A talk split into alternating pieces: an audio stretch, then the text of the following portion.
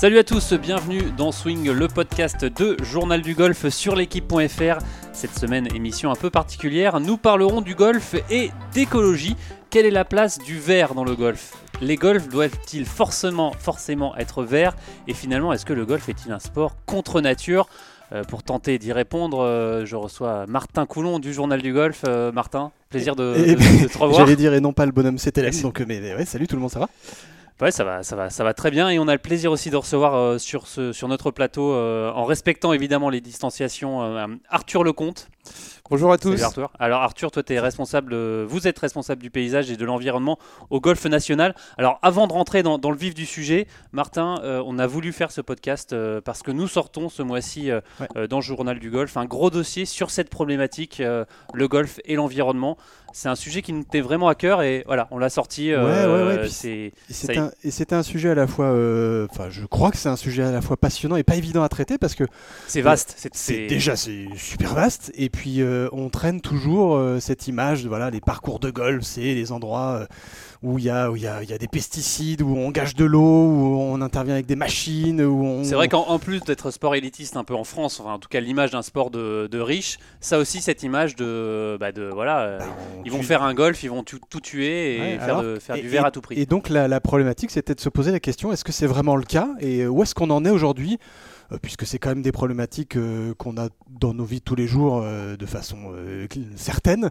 Où est-ce qu'on en est aujourd'hui en France de, de cette problématique-là, de la, de comment on l'a, comment on l'a, comment on l'a, on l'a, on l'a, voilà, comment on l'a quoi. Comment on l'étudie quoi. Comment on l'étudie. Euh, justement Arthur, donc je me tourne vers vous. Vous êtes donc responsable du paysage et de l'environnement au golf national. Qu'est-ce que ça veut dire c'est ce rôle? Qu'est-ce que c'est? Bah, euh, avant tout, j'ai euh, la casquette de, responsable paysagiste, euh, c'est-à-dire que je surveille, je veille au, bon entretien de tous les espaces verts et puis aussi aux quelques aspects paysagers qu'on associe au parcours. Et bah, l'environnement, ça tout le monde connaît, donc j'associe les deux, les, deux casquettes, on va dire. Je- J'essaie de de servir l'environnement lorsque je m'occupe de paysagisme et de, de- de réfléchir euh, en termes paysagers lorsque j'ai des questions environnementales. Parce qu'à la base vous êtes gridkeeper, c'est ça? Je suis, ouais, je suis jardinier euh, à la base surtout. Je suis jardinier niveau 1, euh, vraiment de base. Et puis, euh, Vous êtes, vous êtes tourné vers, vers, euh, cette spécialisation ouais, je euh, me suis tourné petit à petit vers. euh, parce que intéressé par l'écologie, c'est ça? Bah, ouais, avant tout par, euh, par le paysagisme et puis ensuite par, euh, par le- l'écologie et l'environnement, euh, la biodiversité. J'ai- J'avais mon grand-père qui, qui était euh, directeur de, de l'INRA, qui était ingénieur agronome, donc il m'a peut-être un peu donné Aiguillé, de ouais. sa fibre. Hmm. et et c'est vrai que c'est une, bah, une discipline qui, qui, qui m'intéresse énormément.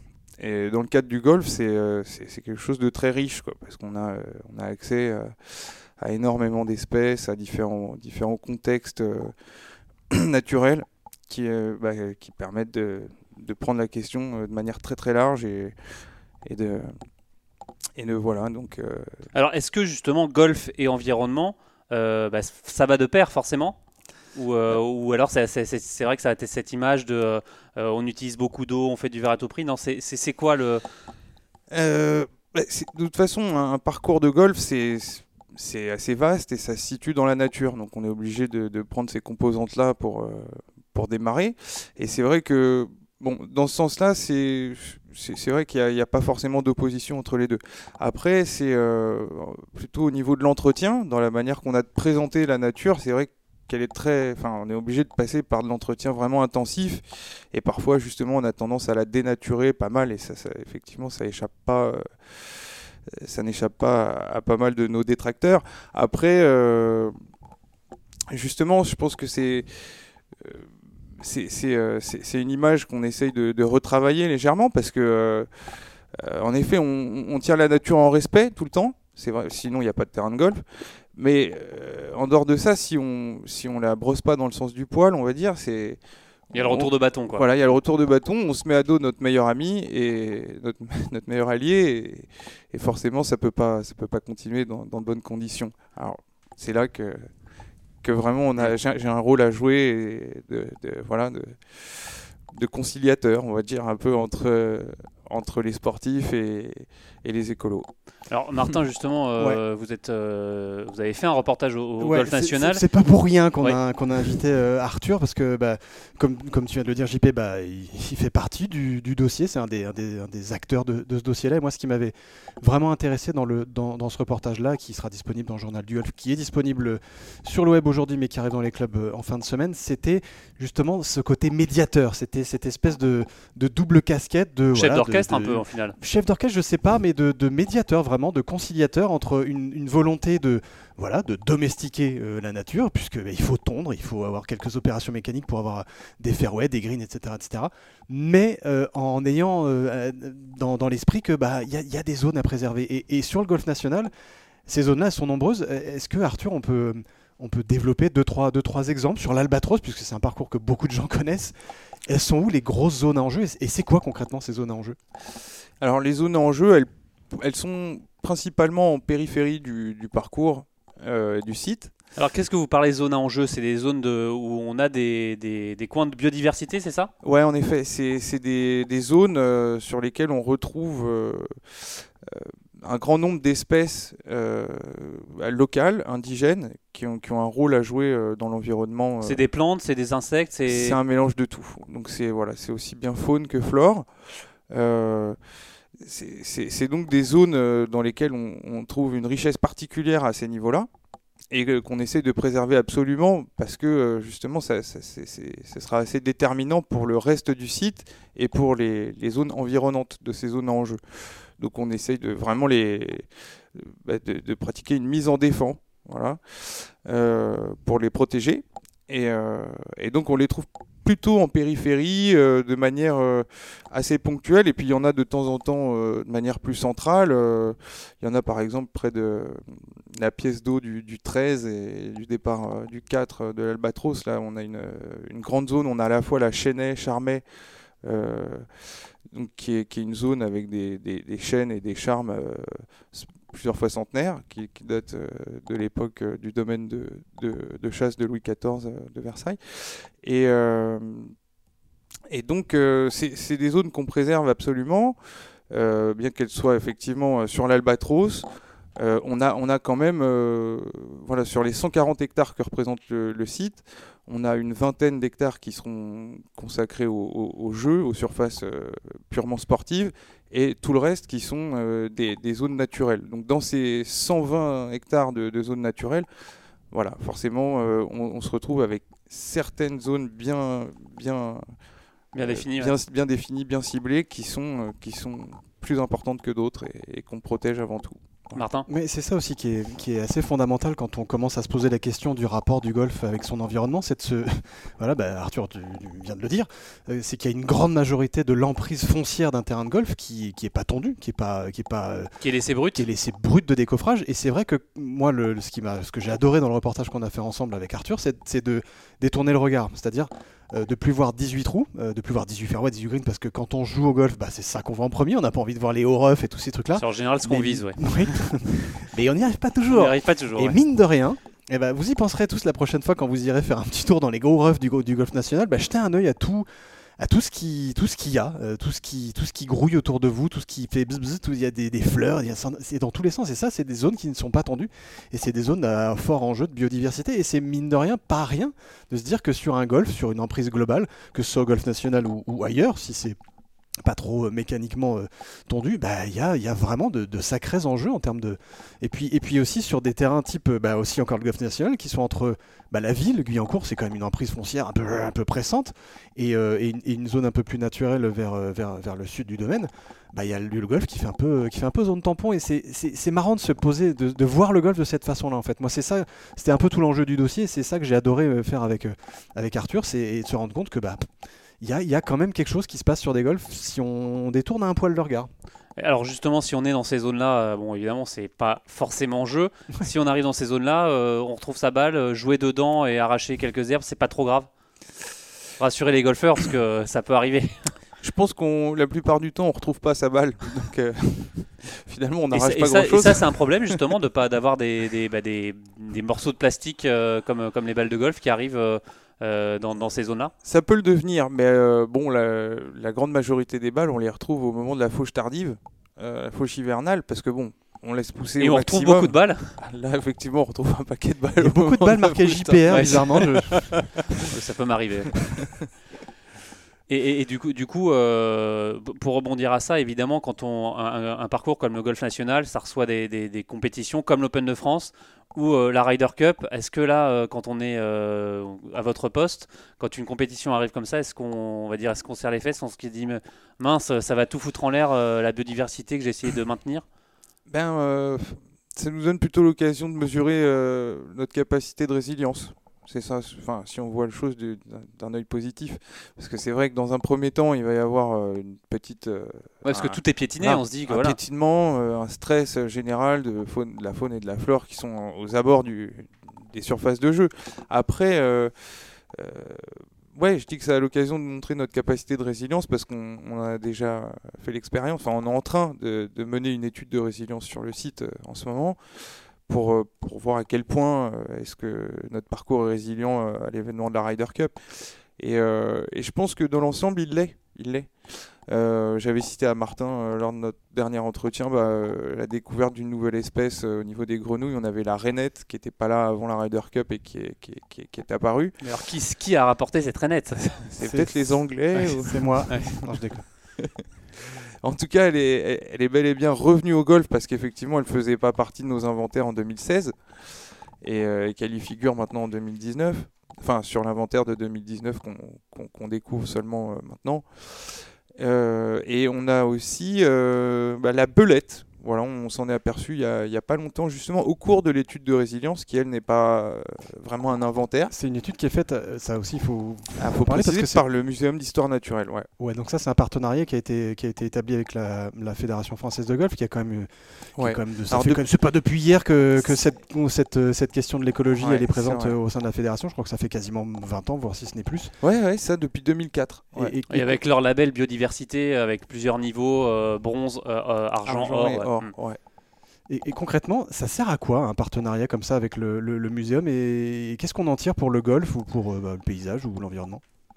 Bah, C'est un partenariat qui, euh, qui nous lie ouais, donc depuis maintenant euh, plus d'une quinzaine d'années et bah, qui permet de, de, faire évoluer les mentalités, les techniques d'entretien à travers bah, tous les, toutes les structures qui appartiennent à la fédération. Euh, euh, c'est une manière de promouvoir euh, des, nouvelles techniques d'entretien, des, des, nouvelles approches de la nature qu'on bah, voilà, étend, après en avoir fait l'expérience au golf national, qu'on étend au maximum de golf étant, étant disposé à, suivre notre démarche. Donc il y en a de plus en plus, il y a une cinquantaine de golf, un peu plus maintenant, qui sont dans une démarche de labellisation justement euh, qui est, enfin, une labellisation qui est proposée par ce, par ce partenariat entre le, muséum et, la fédération. Et donc euh, cette labellisation avec euh, trois niveaux de, d'excellence. Donc d'abord le, bronze pour qui, qui, qui, est une première étape pour les, pour les golfs qui décident de, de, de, se mettre là-dedans. le pas. Voilà, de, sauter recenser un peu les... Après, il y a le, niveau argent pour, pour ceux qui ont commencé à faire des retours d'expérience, des expériences qui ont été fructueuses sur leur site, euh, qui ont mis en place euh, des, démarches environnementales notables, euh, des, économies sur l'eau, des réductions de, de, leurs intrants phytosanitaires ou de, vraiment des démarches écologiques. Quoi. Des démarches, bon, d'abord voilà, écologiques, environnementales, et ensuite de, de, préservation de l'environnement. Donc c'est-à-dire vraiment effectuer des fauches tardives, euh, préserver les, les, bords de pièces d'eau, euh, éviter, de, éviter de polluer. Euh. Les fauches tardives, pour expliquer aux gens qui nous écoutent, c'est, c'est, quoi c'est, Fauche tardive, ouais, c'est une fauche qui a eu lieu une fois dans l'année idéalement, et, donc en hiver. C'est faucher tous les, en gros tous les hauts refs, hein, c'est ça, tous les, toutes, les, toutes, les, zones qui sont pas justement trop traitées, trop tendues le reste de l'année. Et quel, quel intérêt de, de, de, faire ces fauches tardives? Ça, ça, ça, Quel rapport avec on va dire l'écologie de eh ben, euh, ça permet euh, à bah, toutes les espèces qui, qui, qui, qui, se reproduisent habituellement dans ces milieux de, de, de continuer à le faire. Parce qu'en fait, quand on arrive avec un broyeur, une tondeuse, etc., toutes les, toutes les espèces qui, qui, ont élu domicile dans les gros refs, euh, bon là, à ce moment-là, en fait, elles sont réduites à, pas grand-chose. Mm. Si, on, si on broie, évidemment. Euh, à, n'importe quelle période de l'année, euh, principalement celle où les, où les espèces habitent ou se reproduisent dans, dans ces milieux de, de, grandes herbes. Après, une fois qu'elles se sont reproduites, une fois qu'elles sont en action dans la nature et tout, là, effectivement, on peut attaquer leur, leur milieu de reproduction, c'est beaucoup moins grave. C'est-à-dire qu'on risque pas de les tuer à 99%. Et, l'objectif, euh, c'est le suivant. Donc voilà, donc préserver vraiment un maximum d'espèces. Moi, il y, a une question, c'est une question que je t'ai déjà posée, mais je la repose parce qu'elle est quand même euh, assez fondamentale. C'est la relation entre euh, le jardinier, le greenkeeper pur et dur, qui peut avoir une image de gars qui tombe, il s'en fout, quoi. Et, toi, qui est donc le médiateur entre, bah, voilà, on, l'a expliqué, le vert et le vert, hein, le vert du golf et le vert de la nature. Euh, c'est quoi les relations justement entre, entre les équipes de jardiniers et, dont, dont tu fais partie et, et ces questions-là? Comment, comment ça se passe? Comment, comment ça interagit à ce niveau-là? Eh bien, euh, on échange énormément, on se soucie des préoccupations des autres, et euh, c'est en collaborant euh, vraiment de manière intelligente qu'on arrive aux meilleurs résultats, je pense. Là, en l'occurrence, c'est avoir conscience des exigences d'un parcours de golf, des exigences d'un jardinier normal, on va dire, qui lui doit tondre, doit vraiment préparer euh, son truc pour que, tout le monde puisse en profiter euh, dès que le premier départ commence. Et puis il y a euh, bah, tout ce qui est un peu envers du décor. tout ce qui est en périphérie du site, les, tout, ce qui, qui, concerne les espaces que les gens fréquentent un peu moins. et donc là, c'est vrai que je suis censé interagir, protéger, et je suis censé intervenir à, à ce niveau-là. Donc j'essaie de faire en sorte que par exemple, un, jardinier euh, qu'on envoie euh, nettoyer une zone ou qu'on envoie euh, tout simplement tondre dans, les, dans les gros refs, par exemple. Parce qu'il faut quand même, il faut bien le faire une fois dans l'année ou, ou, de temps en temps pour préparer l'avenue du public pour un événement, etc. J'essaie de faire en sorte que, par exemple, tout ce qui concerne des plantations compensatoires ou l'entretien, la, préservation de telle ou telle espèce que ça puisse continuer de se faire, quoi. De bien signaler, vous voyez, ici, il y a ça, euh, on n'y touche pas. Je fais des cartes euh, sur ordinateur où on mentionne bien euh, chaque C'est pas en ton, on va tout droit, quoi. Ouais, voilà. On essaie de faire les trucs avec des documents. On contourne l'arbre, s'il vous plaît. On ne le tombe pas. L'arbuste en question, on le préserve, on l'arrose au passage si possible. Euh, non, parce que c'est vrai qu'on plante énormément de petits arbustes de, et de, différentes, euh, différentes choses. Et c'est vrai que c'est censé euh, donner un équilibre au site par rapport à, ce qui est sur place et ce qui peut manquer, ce qu'on a l'impression qu'il manque. et, donc, si on les préserve pas, c'est vrai que ça va très vite. Hein. Un coup de hmm. tondeuse, ça se fait en, en 10 secondes. Planter un arbre, c'est plus long. Euh, donc on essaye de bien, bien échanger. Et le coup de tondeuse, on peut plus revenir en arrière. Quoi. Une fois que c'est tendu, c'est tendu. Ouais, alors t'en as qui repartent parfois. J'ai déjà fait l'expérience malheureusement. Mais c'est vrai que la plupart du temps, ça fait perdre du temps. Donc euh, on essaie de bien bien communiquer, bien savoir ce que fait l'autre pour pas le déranger et alors, racontez-nous un peu euh, cette histoire, ce, potager euh, en permaculture qu'on trouve au fond du practice. comment c'est venu l'idée de, faire ça? C'est ça aussi le, golf du futur? C'est bah, un parcours qui intègre aussi euh, bah, un potager, par exemple? Bah, J'espère, ouais, j'espère vraiment parce que. Comment est venue l'idée déjà de, faire un potager? L'idée du potager. la, toute première idée que j'ai pu avoir là-dessus, c'était en allant jouer, il me semble, il y, a, relativement longtemps, à la Vaucouleur, vers 2015, un truc comme ça. J'avais vu des, plantes maraîchères euh, à proximité du, green d'entraînement euh, central, celui qui est juste à côté de l'accueil. Et bon, je m'étais dit, tiens, c'est amusant quand même qu'ils arrivent à faire un peu d'esthétique avec, euh, avec des tomates ou, des courges ou des trucs comme ça. Et après, plus rien. J'ai plus jamais vu la chose se reproduire ni là-bas ni ailleurs. Je me suis dit, bon, c'est peut-être pas un, un si gros succès.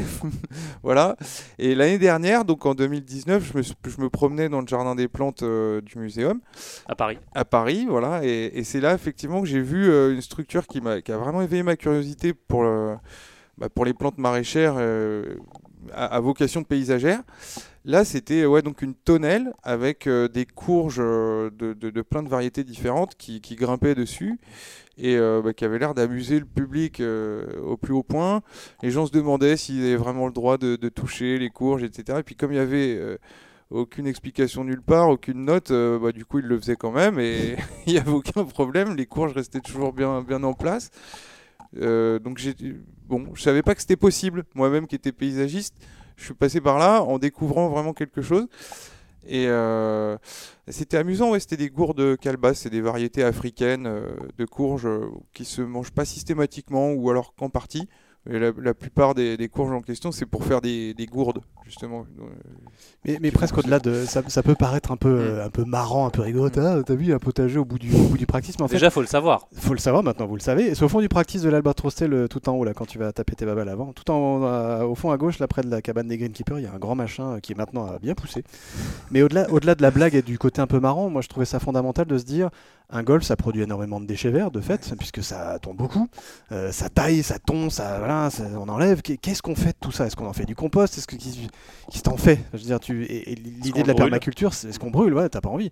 L'idée de la permaculture, c'est un truc qui, qui, se qui se renouvelle, qui utilise les ressources qu'il a pour en faire euh, d'autres, en fait. Et, c'est assez vertueux et je trouve ça, je trouve ça intéressant que, pareil, de voir le golf non pas comme un, un truc qui consomme, qui coupe, qui taille, qui machin, mais qui se dit, ok, je taille, je coupe, machin. Et, qu'est-ce que j'en fais derrière? Est-ce que, est-ce que je me fais du compost? Oui a priori, ça en fait beaucoup, mais qu'est-ce qu'on peut faire d'autre? Et ça, ça peut être une solution intéressante parce que tu peux te dire à terme, moi, moi, j'ai, tiré la ficelle un peu plus loin quand on en a discuté euh, avec Arthur sur le moment. Je lui ai dit, mais attends, mais t'imagines si un jour tu viens jouer au golf et que tu as 3-4 potagers comme ça, que tu peux faire ton petit marché en fonction de la saison, tu vas choper tes tomates, tes machins, tes bidules. Ça, c'est, un peu délirant, hein, évidemment, mais il y a quelque chose à creuser, quoi. Je pense que ouais, Martin a bien mis euh, le doigt sur... sur la courge. sur la courge, c'est vrai. Parce que c'est vrai qu'on bon, on génère, bon, euh, je vous donne un chiffre comme ça, 340 tonnes de déchets par an. De déchets verts Alors déchets verts, c'est pas peut-être pas exactement autant que ça, mais pas loin, parce que c'est quand même ce qui, ce qui prédomine, c'est ce qu'on génère le plus, c'est quand même du déchet vert. Euh, je dirais que sur les 340, il doit bien y avoir euh, ouais, un petit 200 tonnes, on va dire quand même, qui, doit, qui doit être tout ce qui est tonte, tout ce qui est euh, tous les déchets de élagage, bois, euh, brindilles, branches, enfin tout ce qu'on peut trouver dans la nature en fait, euh, que nous on, travaille tellement, donc on se retrouve avec, avec tous ces déchets sous la main. Et effectivement, ça s'entasse, ça s'entasse. Il y a une partie qui, qui, peut servir à faire du compost, mais la grande majorité, il faut qu'on lui trouve une autre destination, un autre objectif. Et du coup, bah là, on s'est, penché sur la permaculture, parce que je pense que c'est, quand même quelque chose de bah, dans l'air du temps et puis qui peut tourner de manière paysagère, qui plaît quoi. Donc voilà, on met le truc en, place pour voir. Vous êtes toujours à l'écoute de Swing, le podcast de Journal du Golf sur l'équipe.fr. Euh, et Arthur, vous n'êtes pas le, seul gardien du verre hein, dans cette émission. On va recevoir tout de suite Stéphane Rouen. Alors Stéphane Rouen, il est consultant sur de multiples parcours à travers la France, dont en particulier ceux de Granville et de Dinard. Et Stéphane Rouen, il a toujours, il n'a jamais la langue dans sa poche. Et, euh, on va parler avec lui de, ces techniques un peu particulières et novateurs justement pour, euh, pour consommer moins d'eau, pour être plus écologique. Bonjour Stéphane. Bonjour. Alors euh, Stéphane, on, vous a convié évidemment à ce, à ce podcast spécial euh, environnement. Euh, on le rappelle, hein, vous êtes consultant pour de multiples parcours en France et vos méthodes sont, sont très affirmées, hein, notamment sur cet entretien plus vert. Alors qu'est-ce qu'à vos yeux justement un entretien plus respectueux de l'environnement? Ah, c'est un vaste sujet, hein, tout, le monde, le sait. Ce qui est dangereux, c'est de, de, partir dans, dans des affirmations, mais un, un, parcours respectueux, euh, c'est déjà respecter le site, la région, donc euh, dans le choix des graminées, euh, utiliser des graminées qui sont adaptées à la région, qui sont adaptées aussi à la, à la fréquentation qu'on souhaite avoir ou, ou à des problématiques de qualité de sol ou d'eau d'irrigation. Donc c'est déjà le respecter. Euh, on va on va pas planter des, bananiers euh, à Dunkerque euh, dans les jardins. C'est un peu l'image qu'on peut donner. Donc respecter, c'est déjà bien choisir et s'orienter vers des choses complètement logiques. Alors quand on pense entretien de, golf, on pense forcément à surconsommation d'eau. Est-ce que c'est toujours une, vérité aujourd'hui en France? C'est une réalité? On consomme toujours trop d'eau? Je pense pas que ce soit une vérité, parce qu'en plus, la, la, que ce soit les travaux de la fédération ou des, des, des institutions comme euh, comme comme Ecoumen et la Grèce ont, ont beaucoup fait pour euh, pour euh, pour défendre, parce qu'on était attaqué assez facilement euh, sur des volumes, parce qu'effectivement c'est quelque chose de visible, les gens sont en vacances, voient des, des espaces verts. Euh, c'est un peu le cliché du golf, hein, de, de, dire voilà il y a un golf à côté, euh, ils doivent consommer beaucoup d'eau. Exactement, et, et c'est vrai que on se pose cette question euh, sans connaître ni les volumes, ni euh, l'origine surtout de l'eau. C'est-à-dire que la plupart de, des, des golfs sont passés depuis très longtemps maintenant sur des possibilités d'eau euh, d'eau impropre ou de il y a même des eaux de, de stations d'épuration. Enfin, il y a tout un travail là-dessus. dans certains pays du, du, Maghreb, ils cherchent à travailler sur le, le type de variété et sur des eaux un peu salées de temps en temps on, peut pas dire que ce soit une vérité que ce soit un consommateur d'eau le, le, golf euh, quand on ramène ça à des surfaces euh, euh et sur des, des durées euh, c'est pas sur des grandes grandes durées. Alors bien sûr euh, c'est plus difficile au sud de la Loire hein, ça c'est très compliqué. Mais de toute façon par nature les, les, les intendants de terrain ont rapidement de, de, leur propre chef réduit les quantités d'eau, puisqu'en fin de compte, c'était vecteur de développement de maladies. C'est-à-dire qu'aujourd'hui, faire du greenkeeping, en résumant très simplement, je sais que ça va faire bondir, mais c'est gérer l'air et l'eau.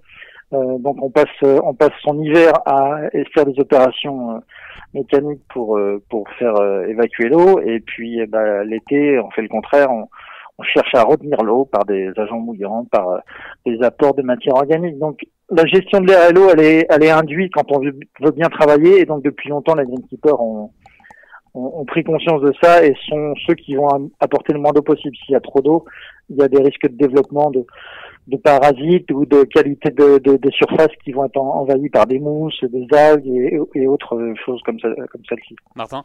Oui, Stéphane, euh, on, on, a souvent tendance à dire qu'il y a une sorte de, de dictature du verre dans le, dans le, dans le golf qu'on voit surtout évidemment à la télé. Évidemment, le symbole absolu, bah, c'est Augusta, l'Augusta National qui, qui, est vert absolu et qui est d'un immaculé euh, incroyable, du moins pendant une semaine de l'année. À quel point dans votre métier de tous les jours, euh, ça impacte la façon dont, bah, dont, vous faites ce métier de, de, de, greenkeeper, cette, cette, fameuse dictature du verre bah, C'est-à-dire que ce côté euh, purement esthétique euh, qui pourrait aussi être considéré comme signe de bonne santé d'un végétal. Hein. S'il est bien vert, c'est qu'il est en bonne santé. Mais il faut, faut savoir qu'il y a des gazons qui sont en bonne santé, qui se retrouvent en dormance ou qui sont en période de, de repos. Elles sont en bonne santé, mais c'est simplement qu'il n'y a pas de grosse production de chlorophylle à, cette période-là. Mais c'est, euh, des, on est, on est formaté. Euh, je me souviens avoir lu un jour une étude sur des essais de grenadines incolores et euh, dans 10%, euh, dans 100% des cas, les gens trouvaient que la grenadine, alors que c'était exactement la même, parce qu'elle était pas rouge, était moins bonne. Donc euh, un parcours qui est pas vert, ben, on dit bah il a un problème, ah c'est pas terrible, ah bah il va y avoir moins de gazon.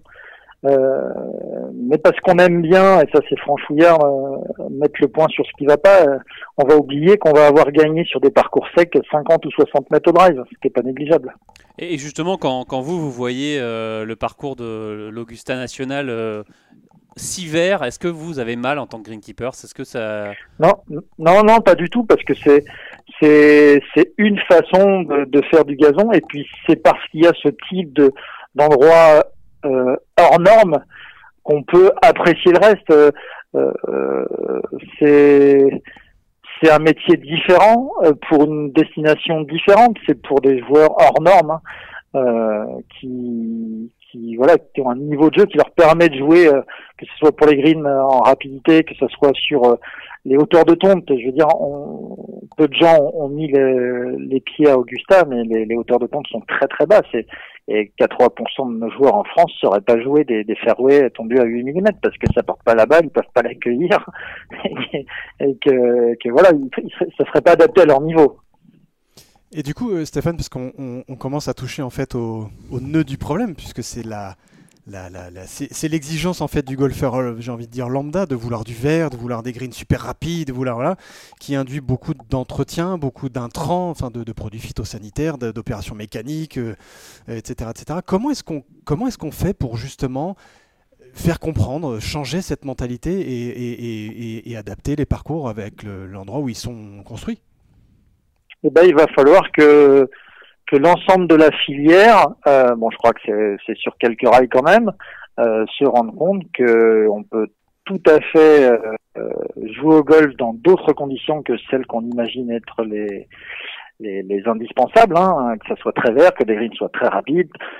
la, la, question de green rapide, euh, c'est quelque chose qu'on s'est construit tout seul et qui est induit par euh, la révolution un petit peu mécanique, hein, jusque dans les années 60. Euh, le greenkeeper était souvent pas tout seul et, il tombait avec une simplex, il fallait marcher, il la faisait une à deux fois par semaine, il n'avait pas le temps euh, de faire plus et puis d'un seul coup sont arrivés les triplex, on était assis, puis on a pu tondre tous les jours, du coup on a tendu tous les jours, c'était mieux et puis on a pu tondre plus bas, donc on a tendu plus bas pour que ça roule. Voilà, on, on s'est on s'est créé des difficultés. Euh, les, les greens d'il y a il y a 50 ans étaient euh, à 6 ou 7 mm. Il y avait beaucoup moins de pression, on a dit, à ces hauteurs-là. Ça n'empêchait pas les gens de jouer. Et quand on regarde les scores aujourd'hui euh, des, des, joueurs il y a 50 ans, il n'y a pas de grande différence. Aujourd'hui, qu'est-ce qu'on a fait on, on, a, on a déplacé le problème, comme on est en train de le faire au niveau du matériel, avec les balles, les, les distances voilà, je dirais que le, problème du verre ou de la rapidité des greens, c'est un peu le problème de Bryson de Chambaud au niveau du jeu. C'est pareil, quoi. C'est des choses qu'on se crée, c'est des problématiques qu'on se crée.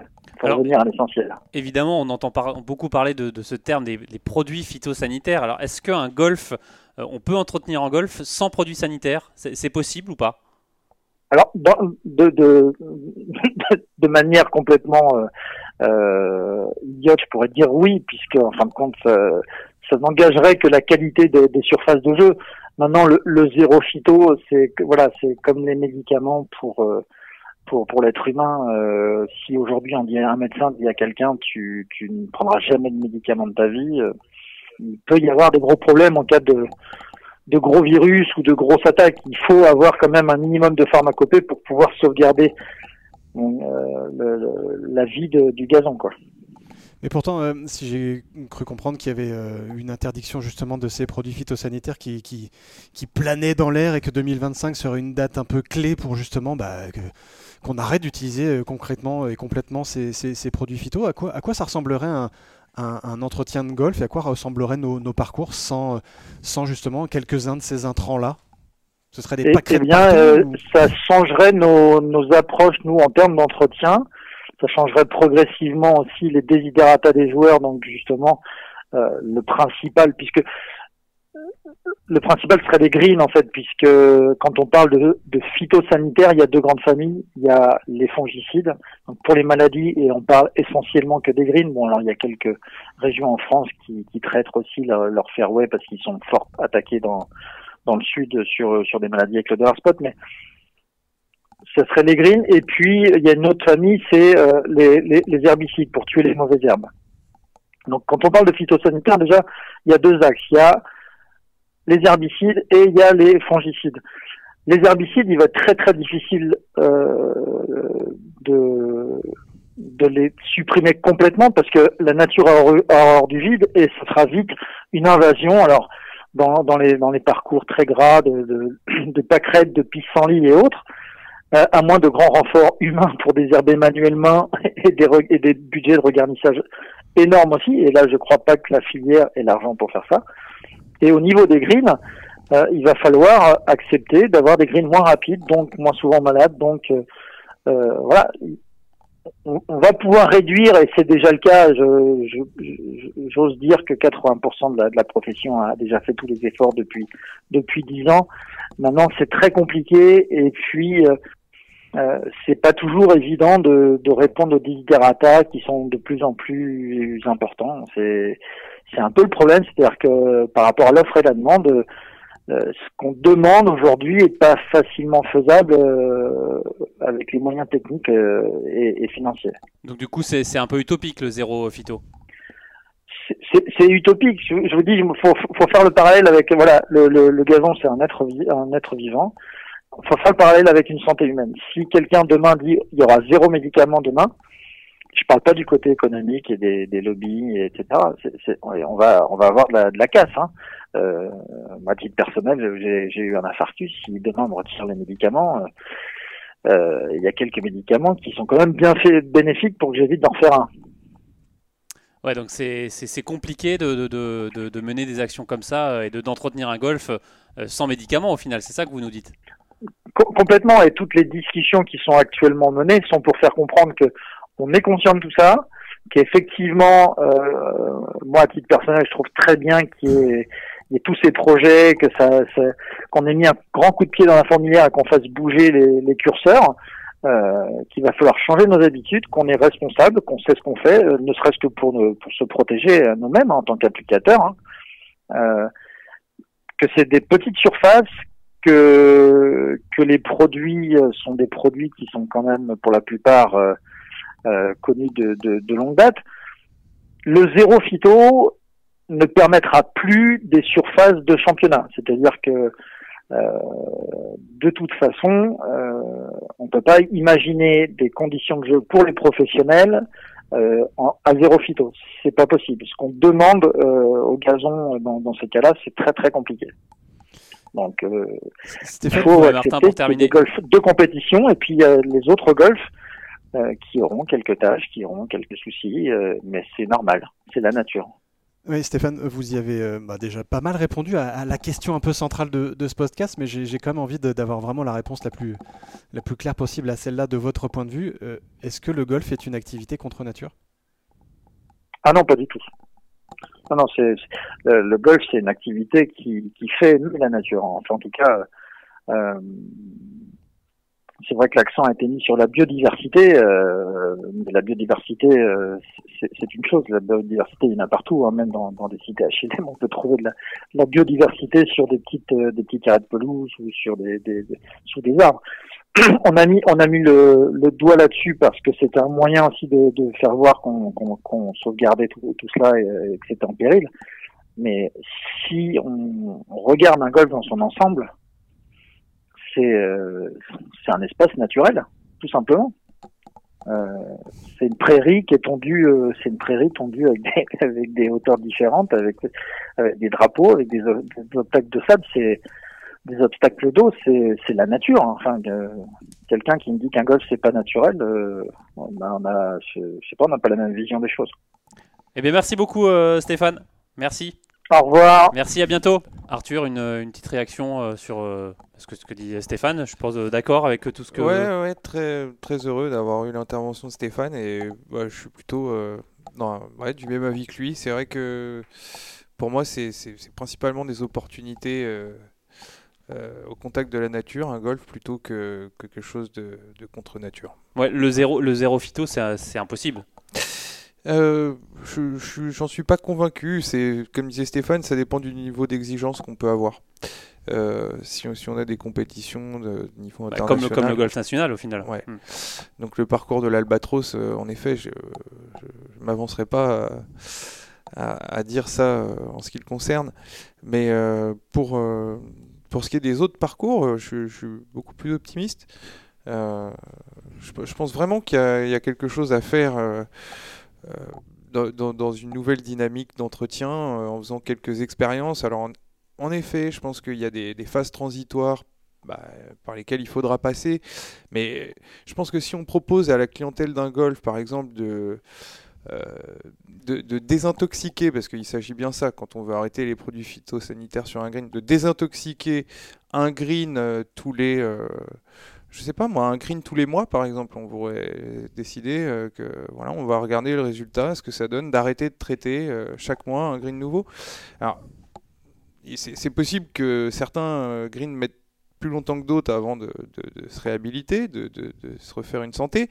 Mais euh, la plupart du temps, ils finissent par y arriver. Le, seul problème, c'est la phase transitoire par laquelle on passe, pendant laquelle effectivement les greens sont de très mauvaise qualité parce qu'ils ont plein de maladies en même temps. Et ça, c'est difficile à admettre, autant pour le client que pour euh, les gestionnaires d'un golf. Mais une fois qu'on a passé cette phase transitoire, bah, en effet, la plupart du temps, les greens sont plus sains, plus résistants, euh, et, il propose une qualité qui est similaire à celle qu'on avait euh, euh, par le passé. Ouais, juste, juste pour rebondir, c'est, on, en revient toujours sur la même notion. C'est au bout d'un moment, c'est aux joueurs, c'est à nous les golfeurs de, de, savoir ce qu'ils veulent. Non seulement de savoir ce qu'on veut, mais aussi d'accepter qu'au bout d'un moment, ce qu'on veut, c'est pas complètement compatible avec quelque chose de très sain écologiquement parlant et de très sain pour euh, bah, cette nature qu'on utilise et qu'on bah, qu qu côtoie pendant 4h30, 5h, 6h ou un peu plus parfois malheureusement. Mais, mais voilà, c'est un, un, peu ce, tout ce paradoxe-là en fait, c'est d'apprécier le verre et en même temps de pas l'apprécier puisqu'on lui demande euh, beaucoup de stress, beaucoup de race, beaucoup d'aigris de machin et donc beaucoup d'interventions, etc., etc. Moi, moi, ça me dérangerait pas, tu vois, un, un fairway plein de pâquerettes, euh, quelques mauvaises herbes dans les bunkers, mais mais bon, bah c'est des moutons. Des moutons pour tondre les, les, les, les hauts refs. Ah, c'est le golf du futur, là tu viens de résumer pour moi ce qui, ce qui ressemble au golf de demain. Mais euh, et puis qui était aussi le golf d'hier, entre parenthèses. Donc comme quoi il y, a une sorte de, de, renouvellement, de cycle qui, qui s'installe. Mais euh, euh, en effet, je pense que bah, en étant un peu plus flexible, plus souple à l'égard de, de, certains critères, je pense qu'on est capable de euh, de, faire du bien à la nature et de se faire du bien à soi-même aussi, parce qu'il faut, bien voir que quand on, impose autant de, traitements euh, à une surface et qu'on passe juste derrière, euh, on, a les doigts bleus sur les les balles elles sont bleues. Un petit peu bleues. Faut pas les manger d'ailleurs. Il faut voir qu'après on est dans, dans, dans, un contexte où la nature a été un petit peu stressée et c'est pas forcément si surprenant que ça que qu'on le soit aussi. Bah, voilà, mm. quand on est dans, une nature stressée, on peut stresser soi-même. moi, je peux le comprendre.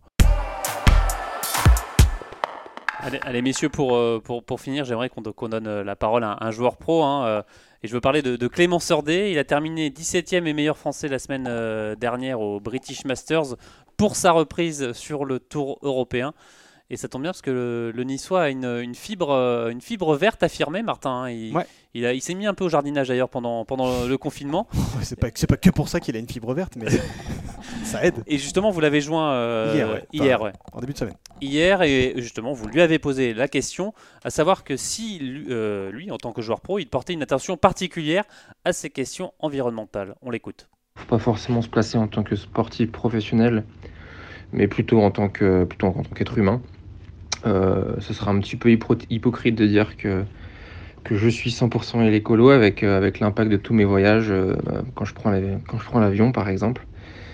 après, on a quand même de la chance d'être dans, dans, des environnements dans la nature, mais il ne faut pas non plus se voiler la face. le golf en lui-même n'est pas très écolo avec tous les engrais qu'il utilise, la quantité d'eau aussi. Mais je pense et j'espère qu'il y, qu'il y, a pas mal de golf qui font des efforts à ce niveau-là.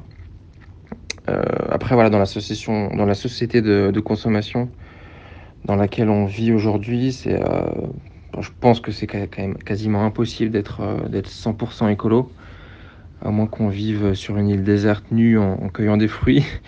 Mais, mais c'est pour ça, après, je pense qu'il est super important, de, voilà, en tant qu'individu, de, de, mettre en place des, des petites actions qui vont dans le sens de la préservation justement de notre, de notre planète.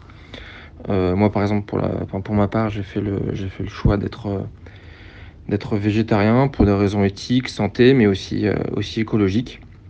parce qu'on sait que la consommation de la viande et des produits laitiers, laitiers ont, un, ont, un, impact énorme sur, sur l'émission de gaz à effet de serre. Et, et puis aussi, je trouve que, je pense que c'est super important de, bah, d'avoir des partenaires comme, comme Motion Refresh, où je viens justement de, de commencer ce partenariat, qui sont qui sont entreprises qui récupèrent du plastique dans les océans pour en, pour en faire des tongs. Donc euh, voilà, c'est une cause qui me, qui me tient à cœur et je pense que c'est super important euh, pour tout le monde. la question du, du, plastique sur, sur les tournois, c'est très présent, hein. c'est sûr. Euh, on l'a vu hein, sur le tour européen, ils distribuent des, des, bouteilles bah, réutilisables pour les joueurs. Sur les tournois, mais en, fait, la question de, s'intéresser à un joueur pro, c'est aussi, euh, voilà, c'est quand même des, ambassadeurs de notre sport, c'est quand même eux qu'on voit tout le temps à la télé, donc le, parcours est nickel, machin, milieu, ils ont beaucoup de plastique dans les mains. Euh. donc voilà, c'était important aussi d'avoir euh, d'avoir le son de cloche d'un joueur, d'un acteur qui, mine de rien, malgré tout ça, puisque lui, bah, il est dans le cirque, il vient de le dire, hein, il prend les avions, il, boit les bouteilles d'eau, mais. il aimerait bien vivre tout nu sur une île déserte. Hein. je sais pas s'il aimerait bien, mais voilà. mais c'est intéressant de voir qu'il y a quand même une conscience aussi euh, du, côté des joueurs pros et en particulier au niveau de, ces histoires de plastique qui sont quand même pas innocentes. Ouais, justement, euh, pour cette histoire de, plastique, euh, euh, il l'a dit, hein, Clément, il nous l'a dit dans le son qui va suivre. Hein, ces bouteilles d'eau, au Scottish Open, ils avaient donné à chaque joueur une gourde, c'est ça? Ouais, bah oui, c'est des initiatives qu'il y a de, bah, de plus en plus. J'en ai pas vu tant que ça, mais c'était le cas à Dubaï l'an dernier pour la finale.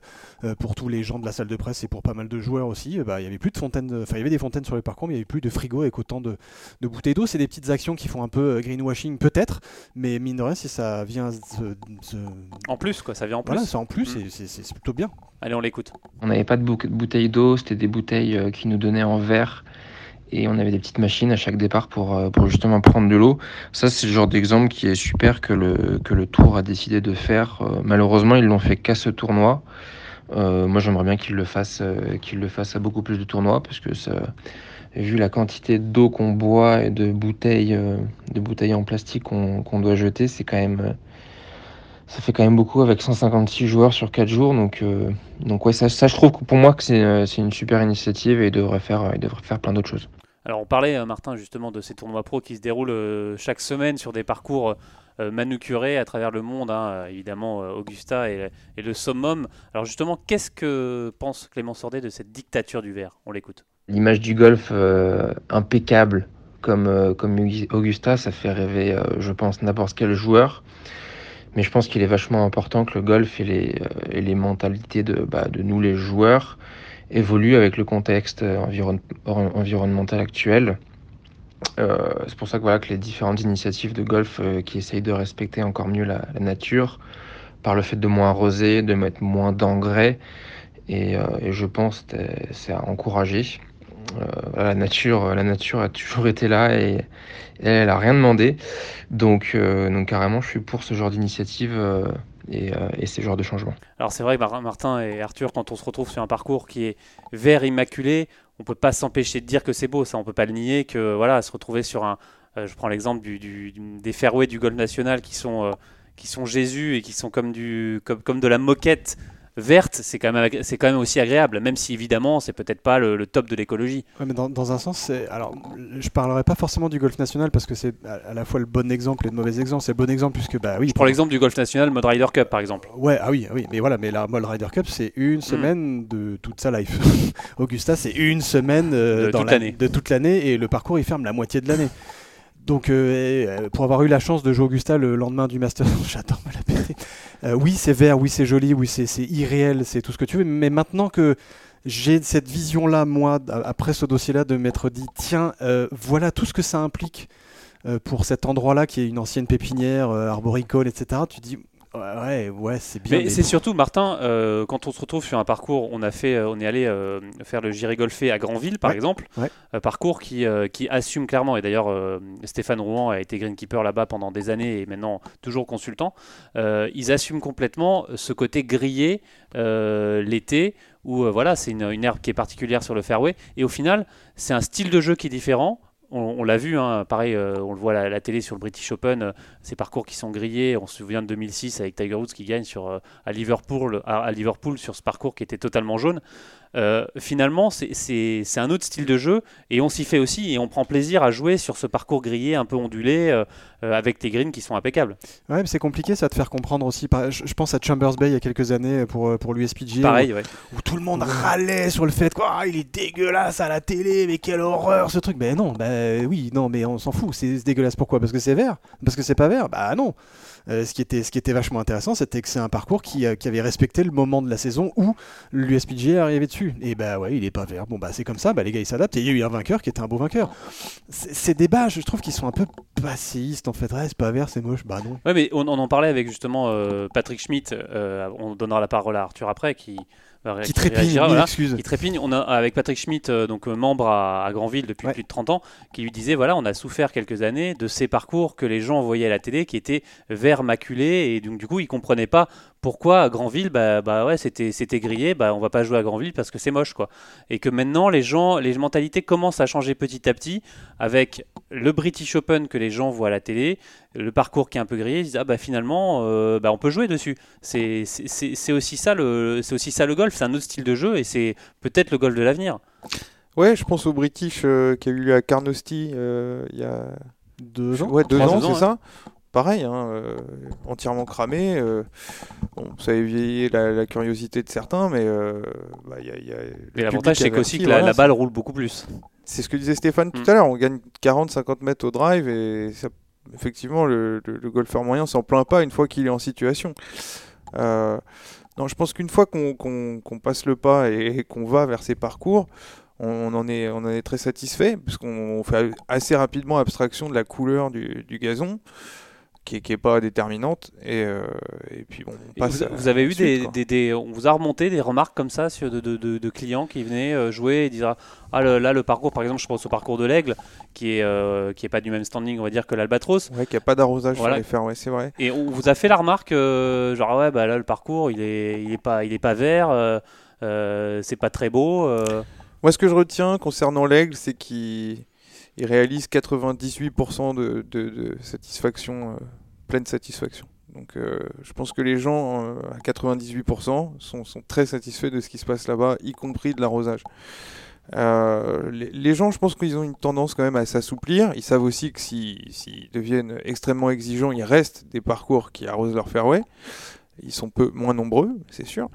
Mais euh, pour ce qui est du golf moyen, euh, je pense que le golfeur moyen a compris que les golfs en général euh, pouvaient pas se permettre d'arroser tous leur fairway et que ça, ne crée pas forcément de préjudice pour le jeu.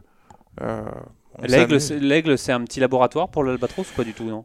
En partie, ouais, parce que effectivement, on, se permet de d'entretenir de manière quand même plus extensive, même s'il y a quand même énormément de travail qui, qui, est fourni dessus. Il y, a, moins de traitement, il y a moins, il y a pas d'arrosage.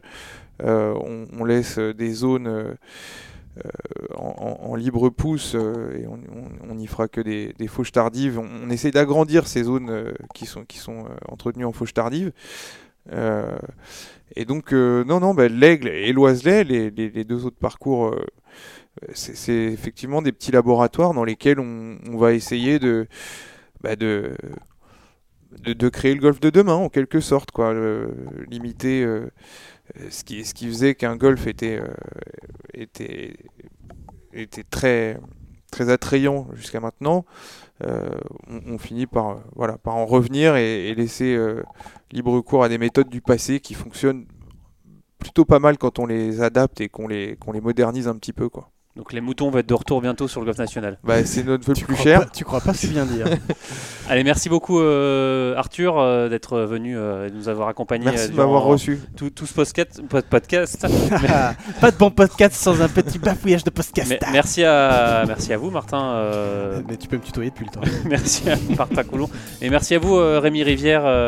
avec d'ailleurs votre gourde réutilisable. Elle est toujours. Toujours présente. Il est là le type. Merci, allez, on se retrouve la semaine prochaine. Salut